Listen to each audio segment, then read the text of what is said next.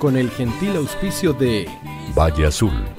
Aquí comienza Hablemos de copropiedad. Propiedad, conversemos de copropiedad. Hablemos de copropiedad.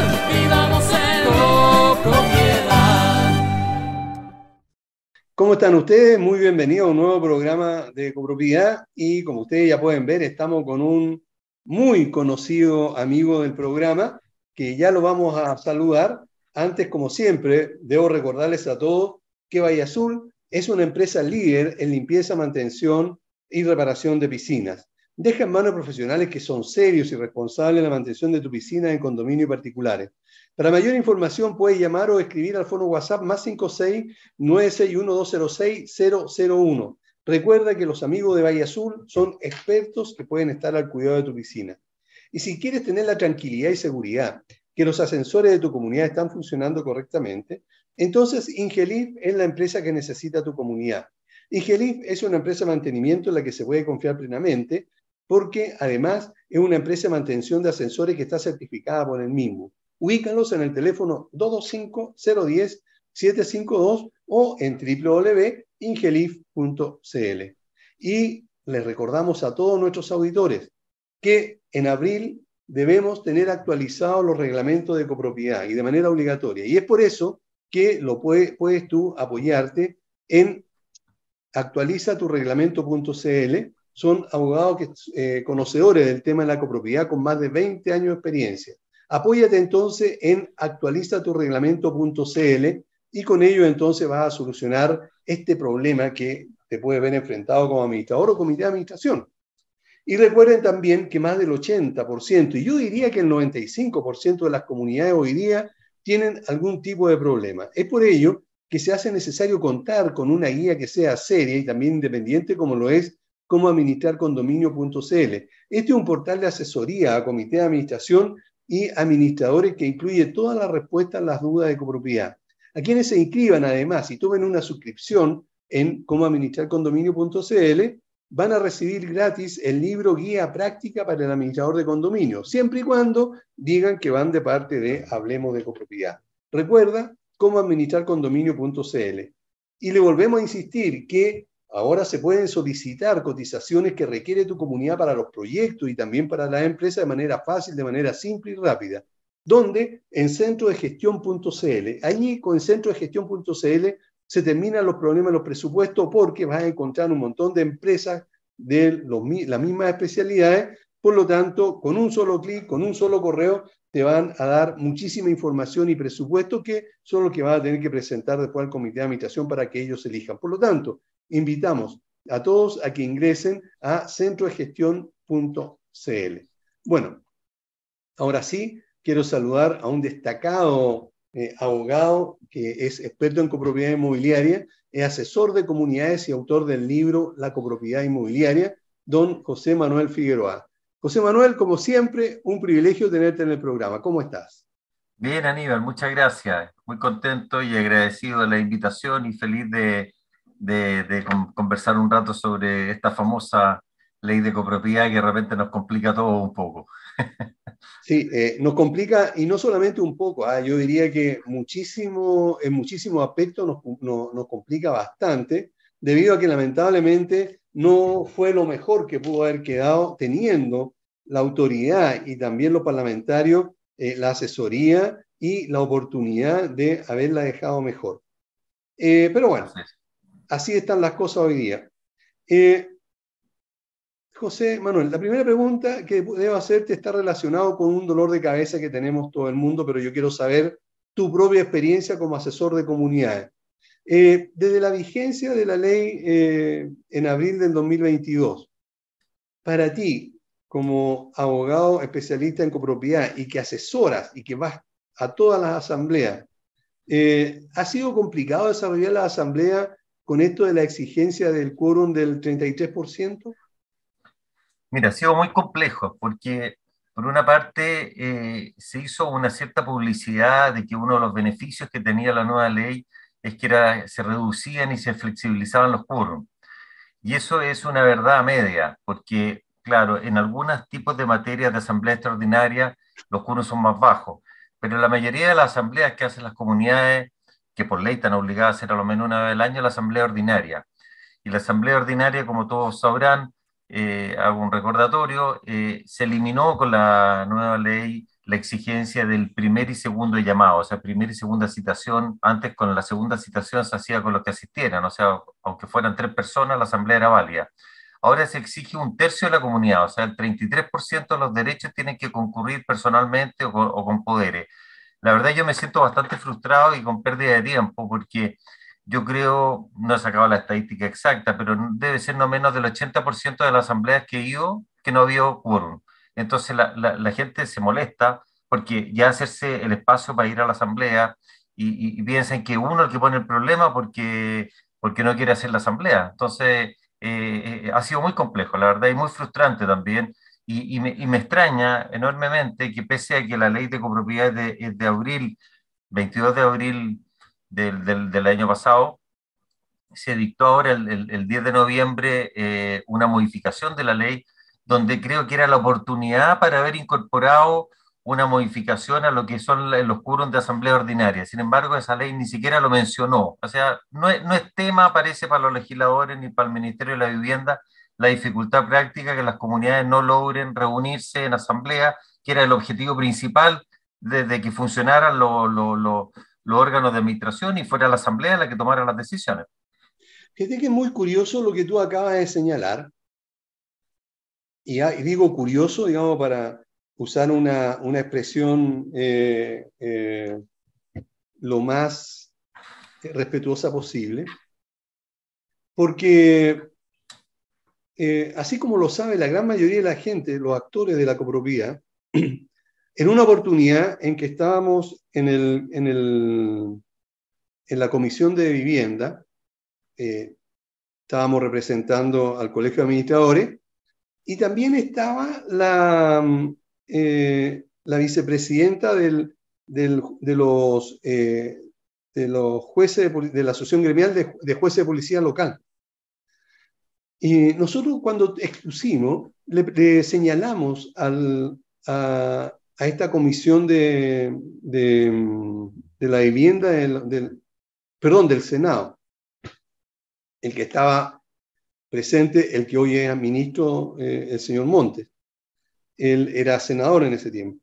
Eh, les, le, le, mencionamos que, de acuerdo a la estadística del Colegio de Administradores, desde el 2005 al, me parece que fue el 2018, el promedio nacional de asistencia a una asamblea ordinaria era del 17%.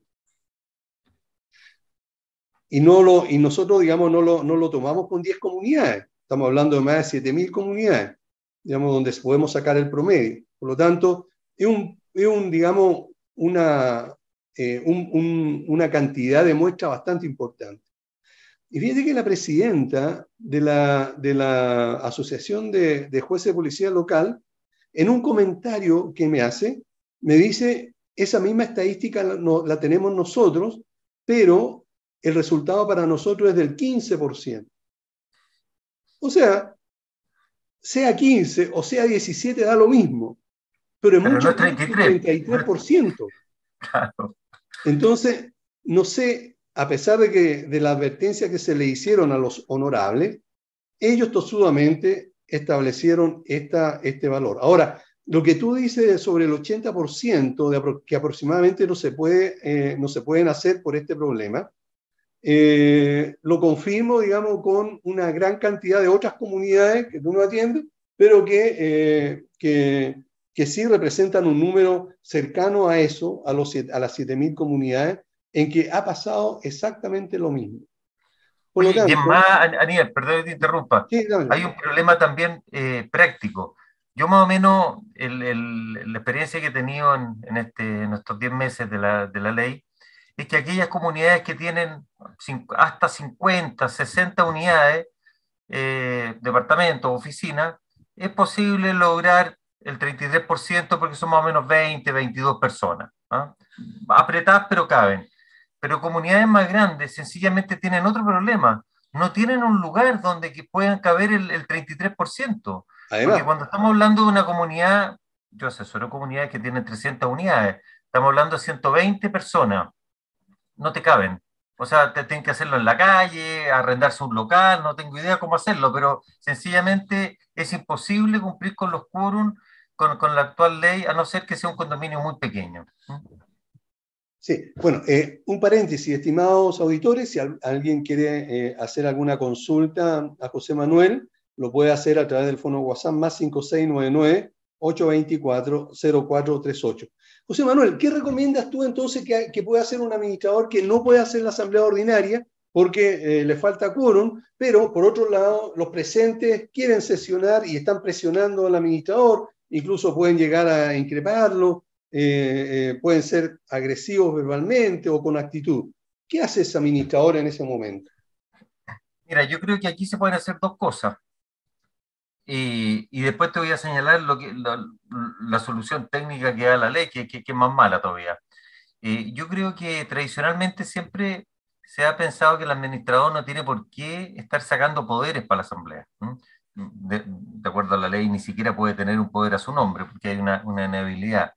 Pero dado este escenario, yo creo que necesariamente lo que debería hacer un, una administración, incluyendo al comité, digamos, si quiere tener éxito en la asamblea, es hacer una campaña de poderes, es golpear puerta por puerta a los copropietarios para, para que den poderes eh, y por último se le devuelve el poder al momento de la asamblea de tal forma de asegurar este 33%. Esa es una primera alternativa que yo no la descarto, digamos, y me parece que es válida y es legal.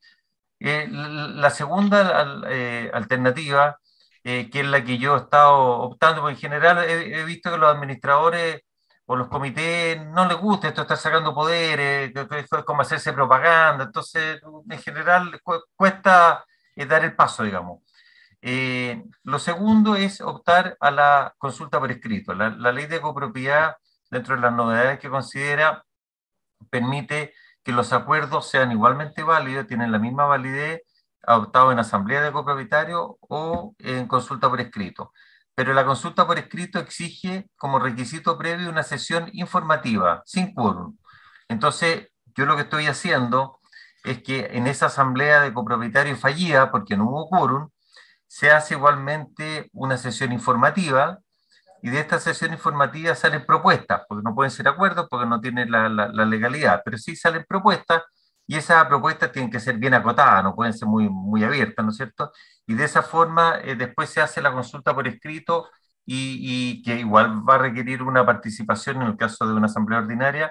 La consulta por escrito para materias propias de asamblea ordinaria tendrá el mismo quórum, o sea, un 33% de participación y la, la mitad más uno, la mayoría absoluta de los participantes para tomar el acuerdo. Ahora, tienen que ser en general temas bien acotados, porque, por ejemplo, claro, uno puede someter a la aprobación vía consulta por escrito la aprobación o rechazo de la cuenta del administrador.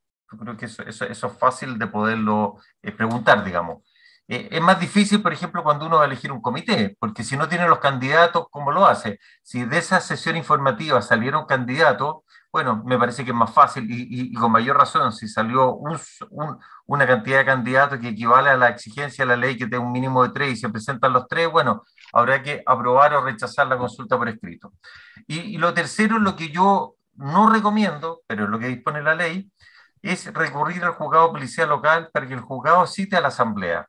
¿Por qué no lo recomiendo? Porque primero eso es tiempo, eh, se, se, va a demorar entre la presentación, que el tribunal resuelva, cite a la asamblea, todo, eh, va, va, va, va, a requerir varios meses, creo yo. Después el, el tribunal ahí ordena que, que, la asamblea se haga con notario, lo que va a encarecer a TIR unos 300 mil pesos fácilmente.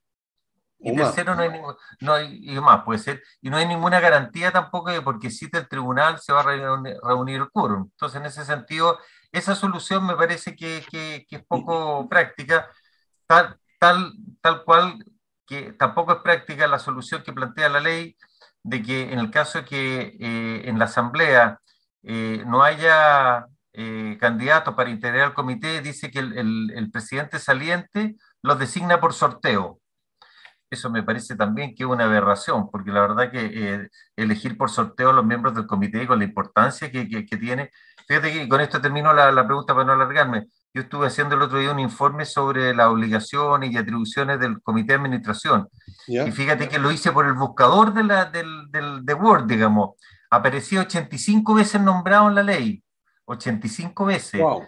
Entonces, la verdad es que es un órgano muy importante. Entonces, el, elegirlo al azar por sorteo me parece que es una aberración. Esa es la opinión. Eh, ok, tú dices entonces que eh, en la misma asamblea se puede, eh, o sea, asamblea fallida. Asamblea frustrada, perdón, la asamblea frustrada, se puede hacer la reunión. pero esta no tiene que ser citada, esta reunión con anterioridad, o puede ser informal o, o, espontánea, una palabra que se usa ahora. Eh, mira, eh, la verdad que la sesión informativa, si uno revisa el, artículo 17 de la ley, no tiene ninguna eh, formalidad esta sesión informativa. No dice cómo se cita, dice que no tiene quórum. Yo lo que estoy haciendo, y que, con eso respondo a tu pregunta y, y la recomendación, que al momento de hacer la citación de asamblea, decir, en el evento que no se reúne al quórum requerido por la ley para funcionar la presente asamblea, que es de un 33%, se le dará el, carácter a esa reunión de la, del carácter de sesión informativa en los términos del artículo 17. Entonces ya está citada como, como, como sesión informativa si es que falla la, la asamblea, para, objeto de evitar tener que hacer otra citación para una sesión informativa. Eh, la sesión informativa, en todo caso, Aníbal, eh, no dice que deba ser presencial, así que yo he hecho algunas sesiones informativas eh, online, ¿ah? porque, porque no está regulado y no, ah. hay ninguna parte que diga que tiene que ser presencial. Perfecto, ok. Entonces ahí podríamos más o menos eh, enterar la situación. sí, pero, pero, pero, eh, te quiero complementar una cosa. Aquí se plantean dos problemas con la consulta por escrito. Primero, que eso significa que el administrador tiene que tener actualizada la base de, datos de todos los propietarios, porque ¿cómo hacer la consulta si, si, si, no, si no tienen la... porque la ideal es hacerla por correo electrónico, la ley lo permite.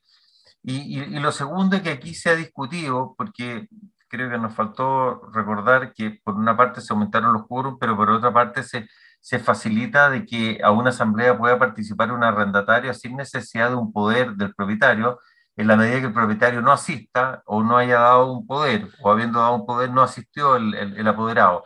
En ese caso, el arrendatario, para algunas asambleas, para la ordinaria de todas maneras, puede asistir sin la necesidad de un poder, pero distinto, una, distinto de que representarlo eh, legalmente de esta figura para una asamblea, pero, pero para una consulta por escrito tiene que ir dirigido al propietario. Entonces, a mí me ha pasado en comunidades más complejas de que de repente no se tiene toda la información porque los, los arrendatarios no dan los datos de los propietarios y los corredores tampoco. Entonces ahí quedamos con un zapato chino también. ¿Mm?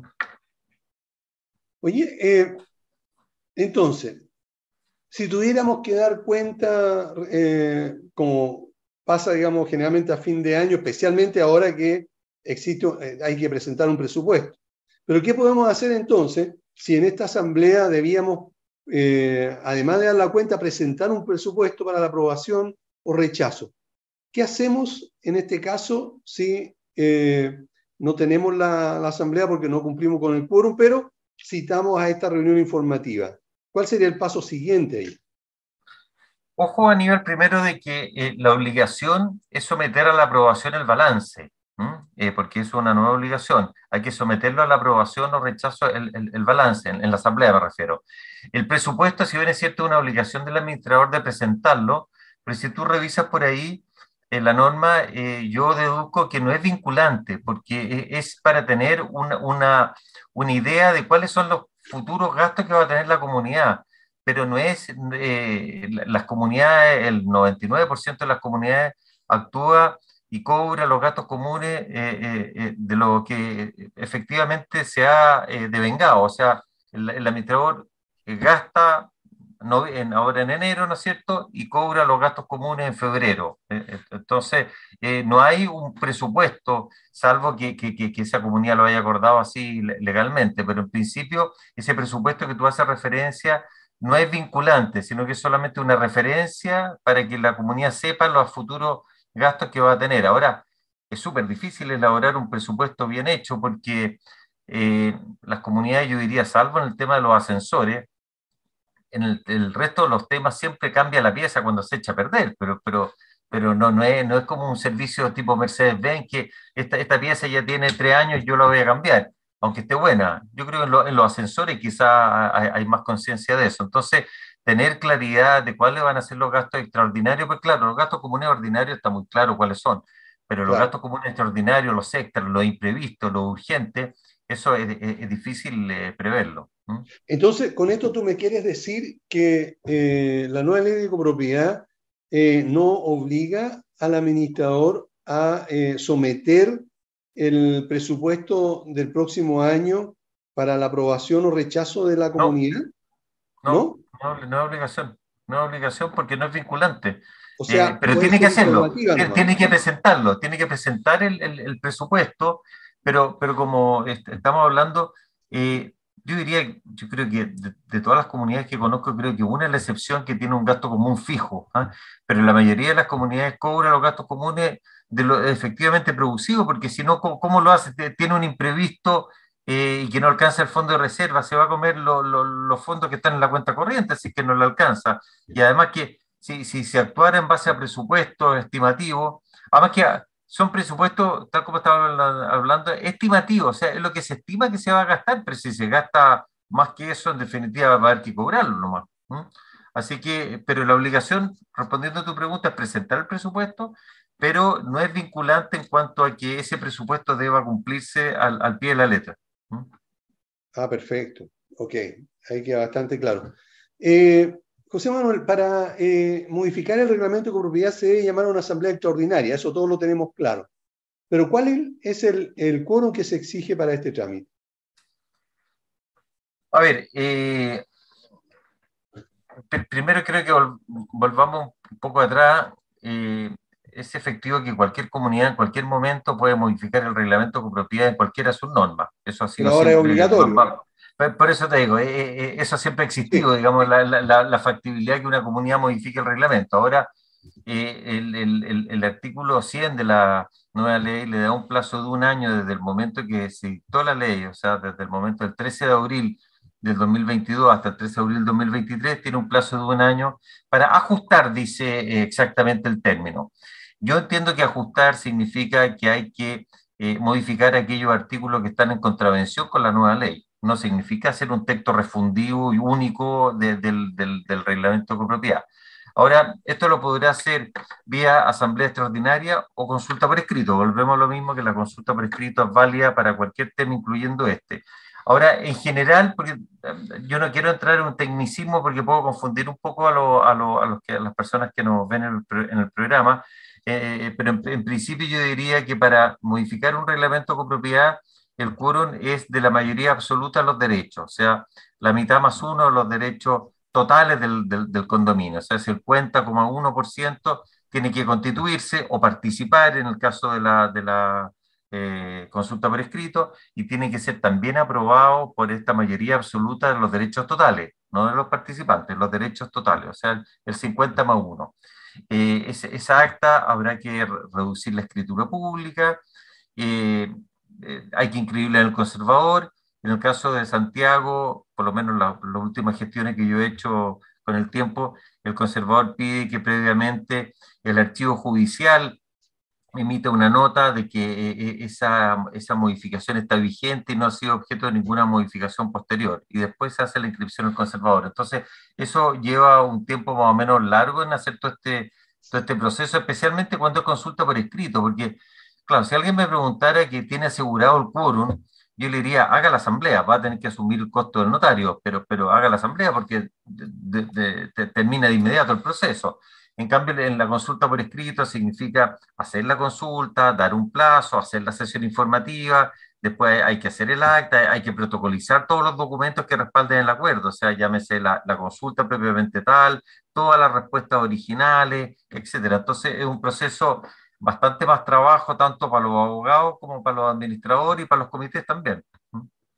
Eh, José Manuel, ¿estás de acuerdo que esta modificación al contrato es la oportunidad para corregir o para incluir eh, todo lo que necesita la comunidad? Por ejemplo, eh, la gran mayoría no establece las multas, ¿verdad? Entonces, detallar las multas y, y ver la, la realidad propia de la comunidad, se puede aprovechar esta modificación para, para incluir todo Sí. lo que requieran, ¿verdad? Mira, es buena tu pregunta, Aníbal. Eh, yo te diría sí y no. Ah, Tú me a decir, pero ¿cómo me dices sí y no? Mira, sí, porque obviamente si, si, una comunidad hay consenso de, de, de, regular algunas otras materias que, que, no, que, no, son obligatorias de acuerdo a, la ley, pero se quieren hacer, eh, es el momento de poderla realizar. Ahora, ¿por qué te digo que no? Porque a mí me ha pasado en, en, propuestas que he hecho de modificación de reglamento, que cuando ya me he metido en temas más sensibles, cuando hablo de temas sensibles, son todas las regulaciones, restricciones, prohibiciones del uso de la unidad y el uso de los espacios comunes. Eh, la, la, otra vez, eh, te, te, cuento como anécdota, se me ocurrió, porque me, me había parecido buena idea, lo había leído en algún reglamento, de que de regular el tema de los animales de tal forma de que fuera solamente un animal máximo por departamento, pensando que si el edificio tiene 100 departamentos, bueno, que no hubiera más de 100 animales, digamos. Me pareció que era, que era, que era bastante lógico. Razonable. Oye, qué ola grande, qué ola grande, porque sencillamente lo, la, la, gente que tenía animales encontró que era una medida discriminatoria, que atentaba contra el derecho a propiedad, y contra los derechos humanos, los derechos de las mascotas, y me sacaron a relucir hasta tratados internacionales, y qué sé yo. Entonces, aquí, aquí va mi, mi ejemplo, que de repente cuando uno entra a regular materias sensibles, yo las califico, es muy difícil obtener las mayorías porque la oposición normalmente es muy, es muy fuerte. Ahora, yo creo que el tema de la multa, para mí, es sí o sí. O sea, un reglamento de copropiedad donde el administrador y el comité no tiene la herramienta más importante, que son las multas, para llamar al orden y para poder eh, eh, sancionar a las personas que no cumplen con la normativa, me parece que no sirve para nada, porque un reglamento sin eso eh, cada vez al juzgado policial local. Entonces, eh, yo diría el tema de la multa es el, tema que yo primero me, me, me meto al, al, revisarlo y es impresionante la cantidad de reglamentos de copropiedad que no tienen eh, establecido la multa. La gran mayoría. Incluso, y, me ha tocado otros más absurdos que lo tienen, pero no, no indica el monto. Entonces, al no tener monto, ¿cómo, cómo aplica un, un, una multa si, si, si, letra muerta? ¿te fijas? Y creo que un error también, porque me ha tocado ver otros reglamentos que hacen un decálogo, hacen una cantidad de, de, situaciones, que lista de precios, que segunda, lista, como una lista de precios. Eh, no, yo creo que esto tiene que quedar entregado a la, a la, a la discreción y al, y al sentido, eh, al criterio del, del, comité de administración, el cual evaluará, ¿no es cierto?, cuál es la situación, si es reincidente, no reincidente, eh, quizás no tiene la misma gravedad eh, una conducta que otra, ¿no es cierto? Eh, entonces, eh, para eso está el, el, comité de administración, pero hacer un verdadero, porque hacer un decálogo igual significa que hay que calificarlo, porque quien te dice la multa grave es tanto, bueno, pero para ti es grave, pero quizás para otra persona no es grave, fue una, una, una situación accidental que se le escapó de las manos, fueron unos amigos que llegaron, que, que, que, fueron los que metieron ruido y sin embargo para el resto de la comunidad esos ruidos molestos significó pasarlo mal eh, muchas horas, digamos. Sí, ¿Mm? José Manuel, Miguel me está avisando, nuestro controlador, que debemos ir a comerciales, a una pausa, así que no nos movamos, volvemos inmediatamente. No te vayas, volvemos después de una breve pausa comercial. Disfruta en la sintonía de la hora. Personaliza tus ideas con Estampados MG, una excelente alternativa para estampados de poleras, tazones, cojines, delantales y mucho más. Especializados en personalizar recuerdos para todos los fanáticos del fútbol y clubes de fans. Encuéntranos en Facebook y Twitter como arroba estampadosmg. Despachos a todo Chile. La mejor opción de precio y calidad la encuentras en Estampados MG. Estudio Jurídico Global Use. Especialistas en Derecho Laboral, Civil y de Familia. Contamos con una vasta experiencia en temas relacionados con el derecho del trabajo. Autodespidos, fuero maternal, despidos injustificados. En Global Use tenemos la solución que los problemas no te quiten el sueño. Protege a tu familia de los imponderables de la vida. Tenemos la solución concreta al precio justo. Para mayor información, escríbenos al correo contacto globalnews.cl. Estudio Jurídico Global News. Estamos al servicio de la gente.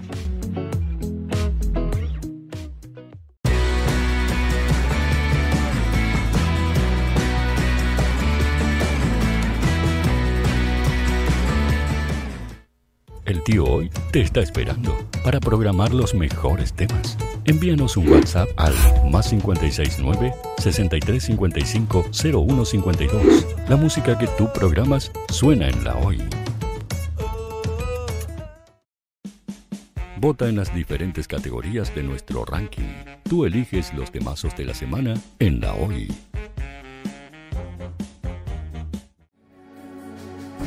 Tu opinión nos interesa. Escríbenos al mail radio arroba radiohoy.cl o visita nuestras redes sociales. Somos La Hoy, la radio oficial de la fanaticada mundial.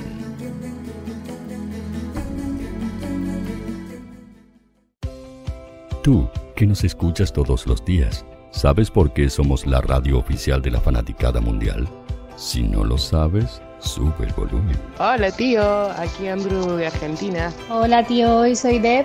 Saludos desde España. Radio Hoy es mi radio. Hola, mi nombre es Eric y los estoy escuchando desde La Habana, Cuba. Hola tío, hoy es un placer estar escuchando a Najo. Os mando un saludo desde Brasil, o como decimos por aquí, un abrazo muy fuerte. Chao, chao. Hola tío, soy Yángela y soy de Puerto Rico. Hola tío, aquí una peruana desde Italia, en sintonía de la radio de la fanaticada mundial con Radio Hoy y el tío Hoy, por supuesto. Hola tío, hoy soy Alexa de México, tengo 8 años.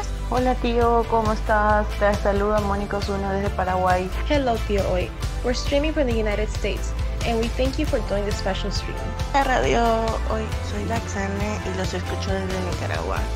Hola tío, soy Majo de Bolivia. Hola Radio Hoy Chile, muchos saludos desde Honduras. Hola tío, te saluda Eric desde Ecuador.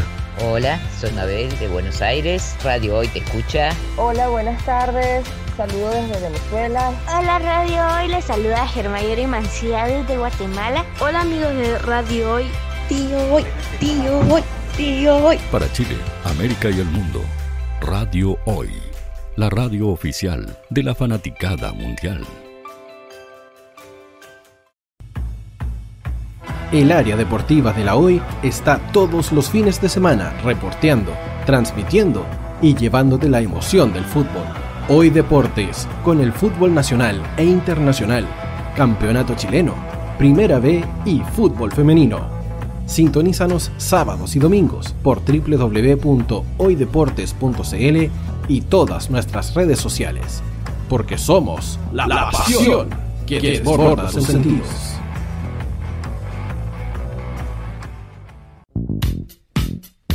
¿Quieres que tu marca llegue a miles de personas? ¿Buscas hacer crecer tu negocio? Envíanos un mail a radio@radiohoy.cl y sé parte de nuestra parrilla programática. Únete al equipo de auspiciadores de la Hoy. Radio Hoy es una empresa Hoy Comunicaciones. Visítanos en www.hoycomunicaciones.cl.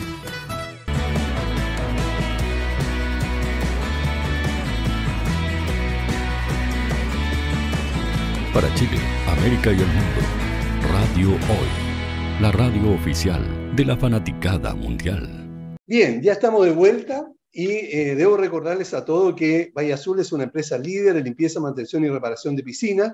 Por lo tanto, puedes dejar en manos de profesionales que son serios la mantención de la piscina de tu condominio. Ubícalos en el teléfono WhatsApp más 5699.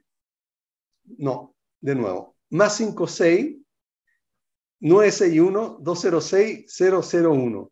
Y recuerda que la tranquilidad y seguridad que tu ascensor están funcionando correctamente te la puede dar Ingelif, que es una empresa que necesita tu comunidad, porque es una empresa de mantenimiento en la que se puede confiar plenamente. Está eh, certificada por el MIMBO. Ubícalos en el 225-010-752. Y recordemos que actualiza tu reglamento.cl y te puede ayudar justamente a lo que conversábamos con José Manuel, de actualizar los reglamentos de copropiedad. Tenemos la obligación de tener todo ok antes del, eh, del 13 de abril del próximo, no, de este año, de, eh, del año 2023. Actualiza tu reglamento.cl.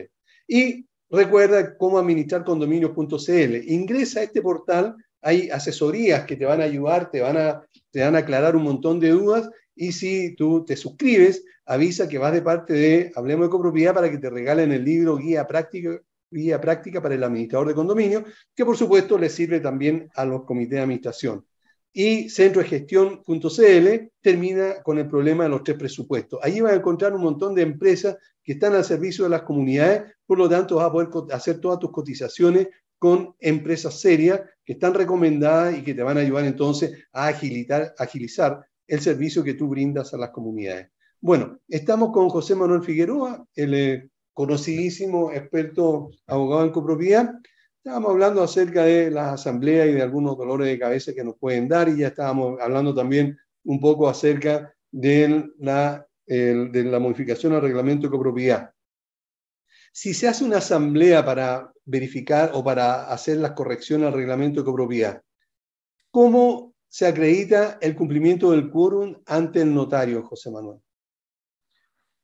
Bueno, a ver, eh, yo creo que en esto hay que tener un sentido práctico, porque alguien te podría señalar, y, creo que, que, hay fundamento legal para decirlo, que habría que andar con una inscripción de dominio vigente al momento de la asamblea, para acreditar que yo soy dueño al día de hoy, porque puedo haber comprado hace tiempo, pero puedo haber vendido. Yo creo que entrar a ese, a ese detalle de entrar a exigir ese tipo de, de documento eh, me parece que, que, no corresponde y, y, traba el sistema más que lo, lo, lo favorece.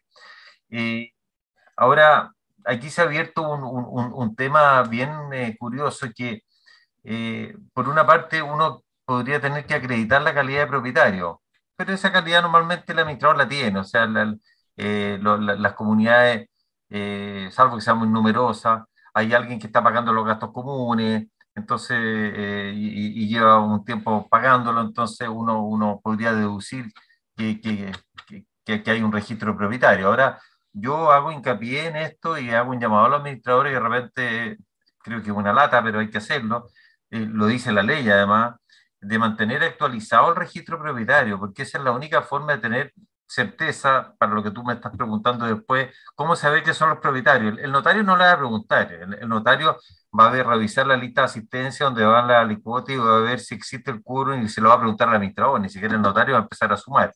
Eh, ¿Existe el 50 más 1% de los derechos o no? Eh, hasta ahí llega el, notario.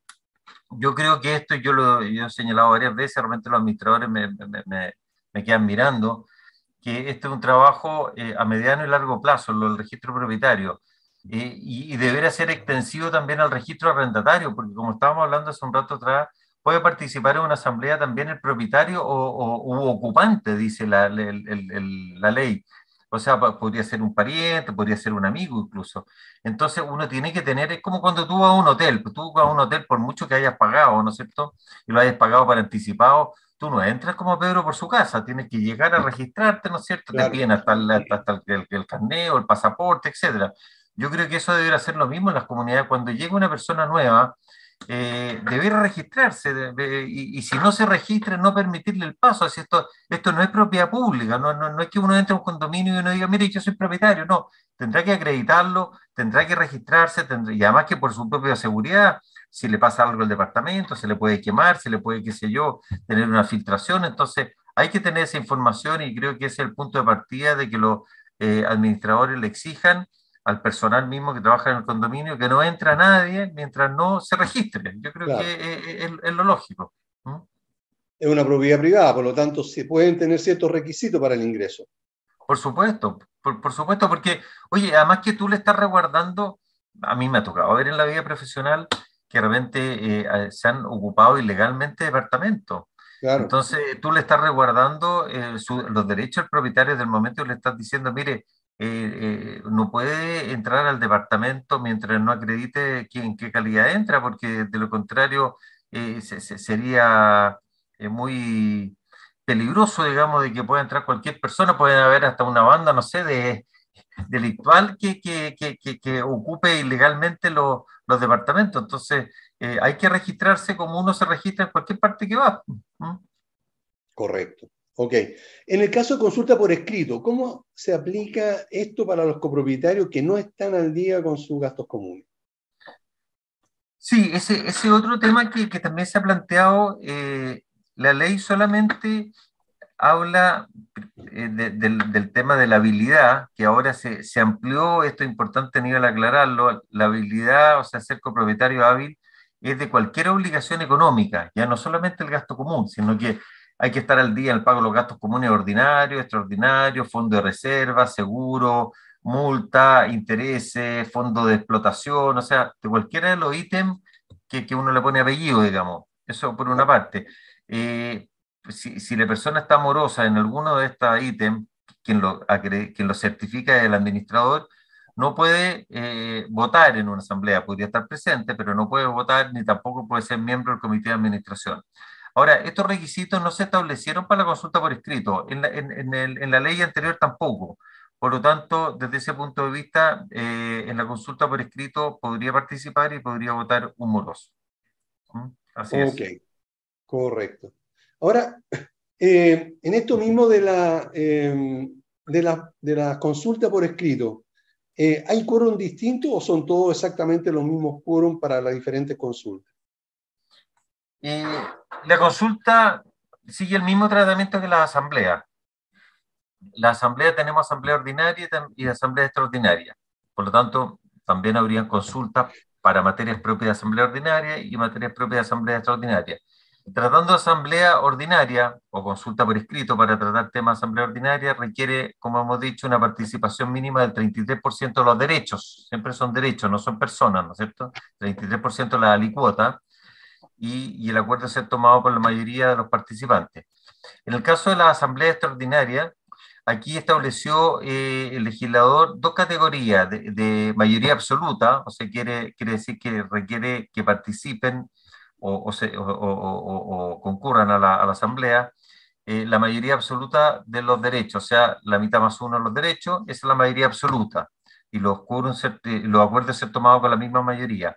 Y ciertas materias que dice relación, yo diría fundamentalmente a todo el régimen de los bienes, arrendamientos, bienes comunes, eh, alteraciones, modificaciones, constituciones de derechos de uso y gozo exclusivo, etcétera. Todo el tratamiento de los bienes comunes entra en lo que es mayoría reforzada, que es dos tercios, 66% tanto para funcionar como para tomar el acuerdo. Es decir, tratándose de la consulta por escrito, eh, dado que son los mismos quórum, uno debe entender que, que el, quórum de constitución, hablamos de quórum de participantes, por así decirlo, y el quórum para tomar acuerdo es el mismo que, que lo que dispone la, la, ley para la asamblea. Ok, mira, Juan Luis pregunta, ¿la nueva ley eh, obliga al administrador a seguir contratando los seguros de incendio a las unidades? Mira, el, el tema de los seguros yo creo que lamentablemente está más complejo que antes. ya antes era enredado, pero ahora está más enredado.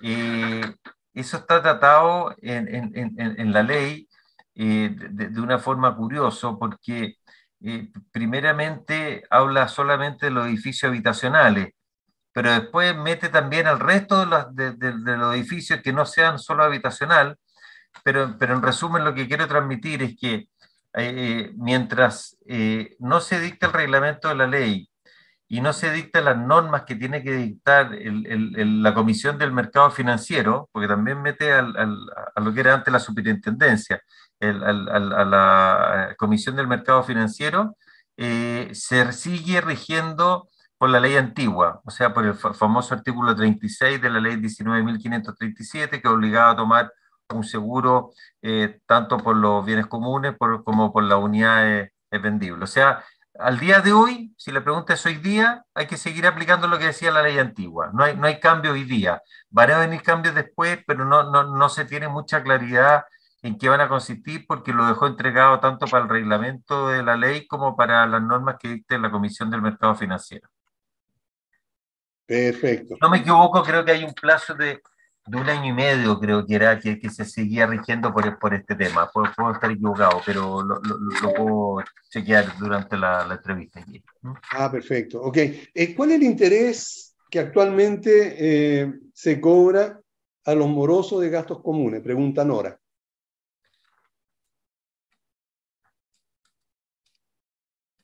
Eh, el, el, el, interés, aquí también hay un cambio porque dice que es el interés que determine el reglamento copropiedad y, a falta de determinación en el, reglamento copropiedad, eh, rige eh, el interés, eh, una, tasa que del 50% del interés corriente, así que la verdad que es un, es un interés bastante bajo. por eso la, recomendación es eh, aplicar el, reglamento de copropiedad en ese aspecto y, al momento de actualizar el reglamento de copropiedad, mantener ese artículo o, insistir en el artículo en que el interés general, yo, es lo que siempre he sugerido, que sea el interés máximo convencional, porque en la medida que el interés es muy bajo hay poco incentivo a pagar oportunamente. Entonces, eh, pero si no hay nada en el reglamento, tendría que ser la, mitad del interés corriente, que la verdad que es muy bajo. Perfecto, ok. Mira, otra pregunta. Estas son, digamos, de los auditores. ¿eh? La pareja de un copropietario no casado formalmente ni tampoco figura en unión civil, ¿puede formar parte del comité de administración? Eh, en principio te diría que no, eh, porque para ser eh, miembro del comité hay que ser propietario o cónyuge propietario con independencia del régimen matrimonial o haber sido contraído el, el régimen de unión civil, pero eso significa no, no basta con convivir, sino que tiene que haber contraído el, el, régimen de unión civil. Ahora, eh, excepcionalmente la, la, ley amplió también la posibilidad que participe en el comité de administración aquella persona que se le hubiera dado un, un poder eh, déjame ver exactamente cómo lo dice, eh, cualquier otro mandatario o representante de un copropietario con poder suficiente que conste en instrumento público otorgado ante notario. Es decir, en el caso que está preguntando eh, la persona en el programa, o, también podría ser incluso un arrendatario, si tiene un poder otorgado por escritura pública, por escritura pública, no basta autorizar la firma ante notario, eh, podría participar en, el comité de administración y eso es extensivo al, padre, al hijo, al hermano, al amigo, a cualquier persona, eh, mayor de edad obviamente, ¿no es cierto? Eh, pero, ese requisito, a mi entender, hay que cumplirlo al momento de la asamblea, no, no se trata de que, ah, me voy a conseguir un poder, entonces, no, al momento de la asamblea tiene que cumplir los requisitos. ¿Cuáles son los requisitos? Los que acabo de señalar. Si no se cumple al momento de la asamblea, quiere decir que no cumplía el requisito. Tendrá que ser para la próxima vez. Ok, perfecto. ¿No puede aclarar, eh, José Manuel, eh, cuál es la figura del arrendatario en una asamblea? La, figura del arrendatario en una asamblea aquí cambió considerablemente, porque eh, bajo la legislación anterior el, arrendatario siempre necesitaba un poder del propietario. Y ahora con la nueva ley puede el arrendatario participar en una asamblea o el ocupante, dice, puede participar eh, en la medida de que el propietario no asista, o sea, el, primer, el primero que tiene derecho a participar es el propietario, si el propietario no asiste o no otorga poder o habiendo otorgado poder no asiste el, mandatario, lo representa el arrendatario y esto es importante ¿eh? porque la gente piensa que solamente puede tener derecho a voz, no, tiene, tiene derecho a voz y a voto, pero solo en las asambleas ordinarias y en las asambleas extraordinarias con mayoría eh, absoluta, o sea, 50 más 1. Para, para las asambleas extraordinarias que requieren mayoría reforzada de dos tercios, 66%, siempre va a requerir un poder, no puede participar sin poder. Pero para el resto de la asamblea ordinaria y en el caso de la mayoría absoluta en, la otra extraordinaria, sí lo puede hacer en los casos que he señalado. En ese caso, cualquier persona mayor de edad que esté habitando esa unidad que puede ser el arrendatario o puede ser el hijo de un arrendatario o el sobrino que viva ahí, ¿podría asistir a la asamblea? Claro, pero lo que habría que acreditar ahí, Aníbal, que no está en la ley, no sé si vendrá en el reglamento, cómo, cómo acreditar la calidad ocupante, porque por tú, no sé, tú recibiste a un, a un primo tuyo que viene de Temuco, vino por tres días, y resulta que, que, va a la asamblea, porque está, esos tres días está viviendo contigo. Bueno, la verdad que yo, yo estimo que él no es un ocupante, él es una persona de, de paso.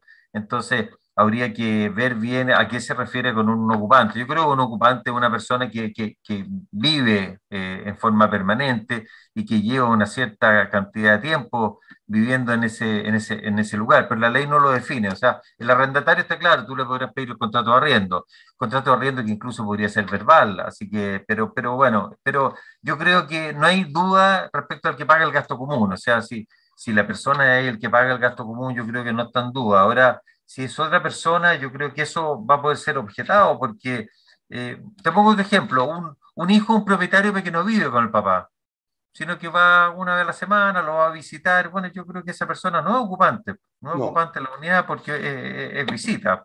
Quizás vivió antes, pero ahora ya no. ¿Y uno ocupa? ¿Uno, uno, ocupa en qué sentido dices tú? Un, tipo que se tomó el departamento, ¿verdad? Como está pasando mucho acá. Bueno, oye, lleva un año ahí. Si, está el día del pago de los gastos comunes, va a poder. qué bueno, ¿eh? Buen tema. Ok. Bueno. Es ocupante, es ocupante, pero bueno, pero, pero, claro, bueno, pero que ahí también.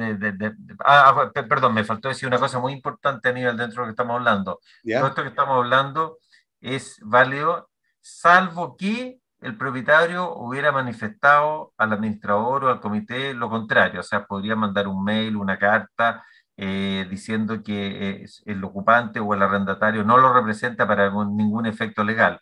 Es más, a mí me ha tocado algunos administradores que antes de la asamblea, junto con la citación, están mandando una carta tipo, digamos, donde el propietario puede completarla y, y excluir al arrendatario de la asamblea. Es decir, mire, eh, no obstante que tengo arrendado mi departamento, pero yo eh, no le doy poder de representación, sino que le saco este poder de representación en la próxima asamblea a la persona que está arrendando. Porque también se te podría producir, imagina que tenía un arrendatario cacho, un arrendatario complicado, un, arrendatario eh, oveja negra en el edificio, y resulta que, que, que, esa persona puede hacer y deshacer en la asamblea.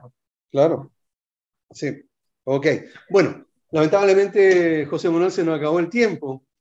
Así que quiero darte las gracias por tu participación y espero eh, pronto volver a invitarte para que conversemos sobre un montón de otros temas que están relacionados con la copropiedad. Muchas gracias, José Manuel. Encantado, Aníbal. Cuenta conmigo para lo que sea. Eh, encantado de participar en, un programa que, creo que ayuda mucho a la, a la gente para poder eh, entender esta, ley y aplicarla, porque no solamente hay que saberla, sino que hay, hay que tener un sentido práctico, porque si no estaríamos todos detrás de un escritorio nomás. Así es. bueno, gracias. Pues. Y a ustedes también, amigos auditores, por acompañarnos, como siempre, los días jueves a las 11 de la mañana. Nos vemos el próximo jueves entonces. Que estén todos muy bien. Chao. Hablemos de copropiedad.